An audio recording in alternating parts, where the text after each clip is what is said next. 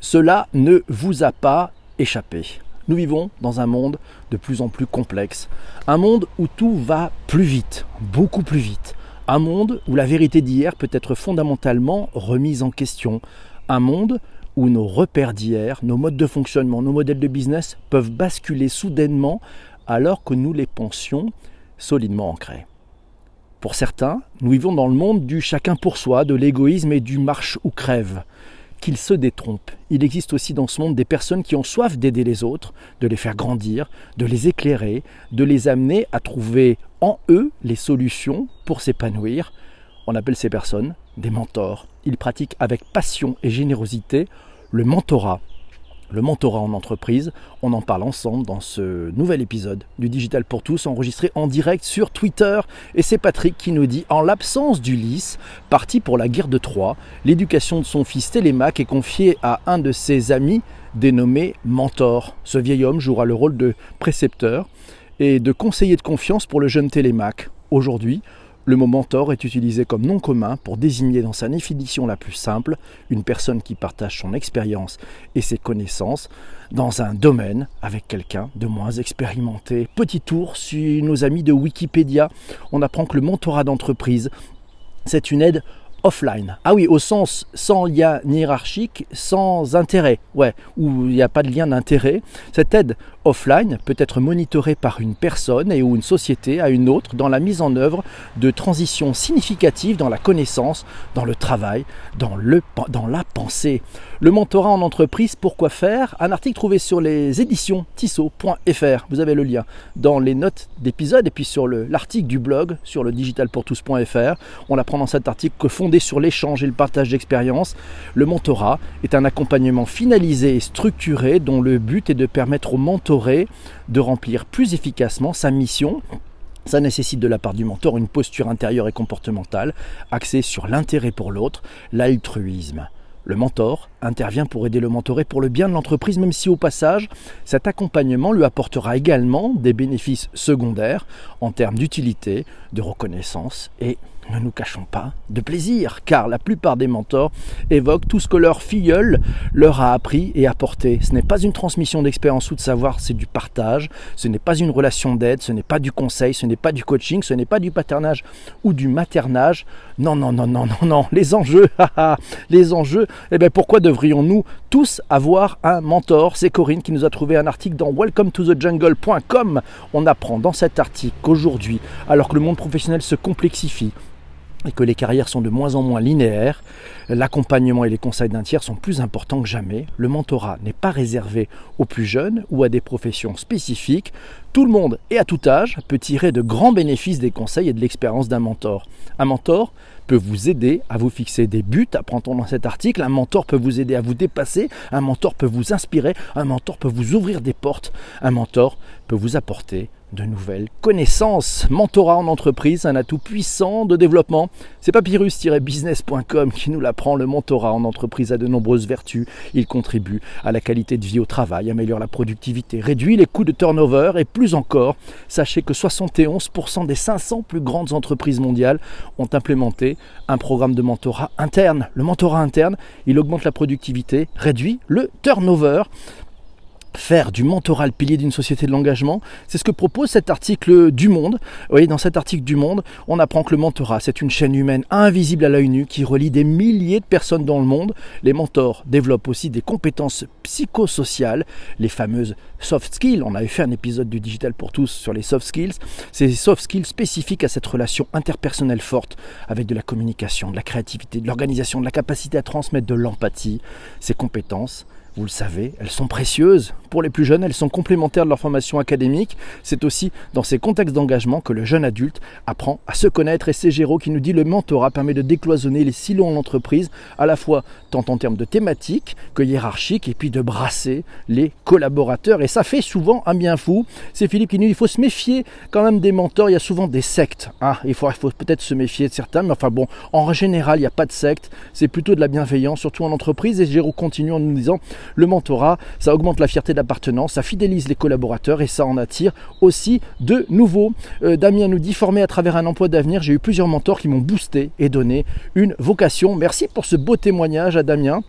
On peut-on tomber amoureuse d'un mentor nous signale Sarah. Je vous le saurai dans le prochain épisode du Digital pour tous. Le mentorat, outil de croissance pour les entreprises. Un article sur bicoaching.com nous apprend que les domaines d'application du mentorat sont multiples, quels que soient les champs d'activité.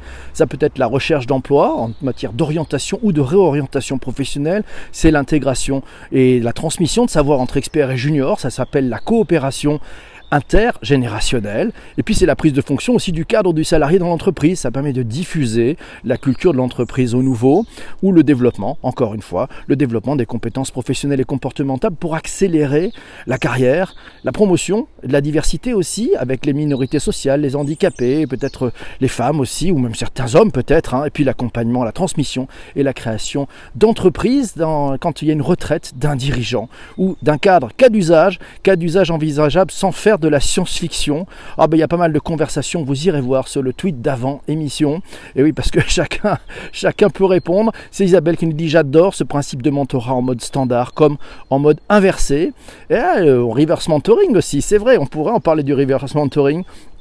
Dans la société transformation, nous signale Virginie, on peut se mentir et mutuellement, expert confirmé versus jeune geek. Le mentorat est un levier d'inclusion, nous signale Shadia. Ça, c'est de la punchline. Les mentors créent de la cohésion, la cohésion et facilitent le travail des coachés. Selon Sandrine, c'est juste entre générations, c'est vraiment très impactant. C'est d'ailleurs continue Virginie, une bonne façon de motiver des collaborateurs en fin de carrière. Et Yalcine nous signale que le mentorat a bien aidé dans la culturation digitale. Oui, il est assez clé dans la transformation. Il a raison Yalcine. Et Shadia nous dit mais le mentorat doit être organisé et éclairé. Mentorat en entreprise, quels bénéfices, quels enjeux? On trouve un article sur commundi.fr qui nous apprend que les compétences clés d'un mentor sont celles de quelqu'un qui sait communiquer et transmettre. Il doit tout d'abord savoir instaurer une relation de confiance. Euh, ce qui implique entre autres qu'il sache respecter la confidentialité des échanges avec le mentoré. Il pratique l'écoute active, reste objectif et surtout surtout, ne juge pas. Le mentorat en entreprise, la recette du succès. Euh, sur le journal du net.com, Corinne nous a trouvé un article. On apprend que le mentoring est un formidable levier de formation au numérique, mais que pour que la stratégie fonctionne, certaines bonnes pratiques doivent être euh, suivies. Eh oui, parce que le mentoring. Et puis il y a aussi le mentoring inversé, qui est une sacrée piste de progrès. Les bienfaits du mentorat dans l'entreprise. Un article sur le huffingtonpost.fr ben, nous apprend qu'est-ce qu'un employé peut attendre d'un mentor. Ben, il peut attendre plusieurs choses. Il peut attendre des conseils avisés, la sincérité, l'accès à un vaste réseau, une vision globale ou encore, et c'est complémentaire, du développement personnel, le mentorat en entreprise, recette du succès selon le journal du net, tout mentor doit avoir pour ambition de faire grandir la personne qu'il conseille ou accompagne, de lui permettre de dépasser ses limites, d'élargir sa vision et de susciter sa réflexion. Mais au-delà du développement de l'autre, les échanges répétés permettent une certaine réciprocité qui pousse à réfléchir selon un nouveau paradigme. Et c'est ça qui est intéressant, c'est la co-construction entre le mentoré enfin le menti, voilà, le mentoré et, son mentor et inversement. Cinq astuces pour faire du mentoring un véritable atout. Euh, on trouve ça sur le blog monportailrh.com. Euh, on apprend notamment dans cet article que la pertinence de l'expérience du mentor, la relation de confiance entre mentor et menti, le mentor doit être indépendant et externe à l'entreprise et le menti doit rencontrer plusieurs mentors. Eh oui, il faut qu'il fasse un peu ben, son choix parce que c'est une relation qui doit, comme on dit en américain, fitter. Ça doit être un fit. Ils doivent se sentir bien l'un et l'autre parce qu'ils sont partis pour avoir des échanges très constructifs, parfois très personnels, mais ça doit rester aussi dans une logique intime, secrète, voilà, mais parce que ça va être de l'aide, de l'entraide. Et donc quand il y a de l'entraide, c'est que forcément il y a des doutes. Le mentoring doit être anticipé et doit donc précéder la prise de fonction. Ah oui, ça c'est pour une prise de fonction nouvelle. C'est vrai que ça peut, bonjour, aider. Bonjour à de Bordeaux, de Chris qui nous rejoint. Mentorat en entreprise, comment en tirer profit? On trouve un article dans Atmanco qui nous apprend que tout d'abord vous devez choisir le bon mentoré. Ça doit être une personne motivée, ambitieuse, passionnée, prête à apprendre, à apprendre et à se perfectionner. Elle devra aussi posséder un bon niveau de résistance à la pression afin de se décharger des tâches et des responsabilités supplémentaires d'un mentoré. Ensuite, vous devez choisir le bon mentor. Ça doit être quelqu'un de patient, de résistant à la pression, de prêt à consacrer le temps nécessaire pour assurer le développement de son mentoré.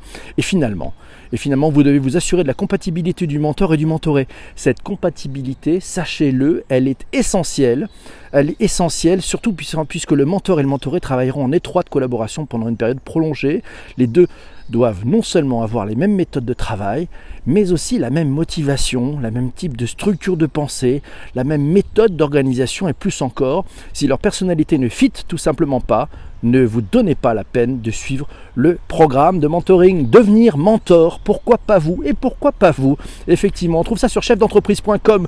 Il n'y a pas de méthode typique, tout se base dans la relation que vous entretenez avec votre mentoré. Elle est intimement liée à sa personnalité et à la vôtre.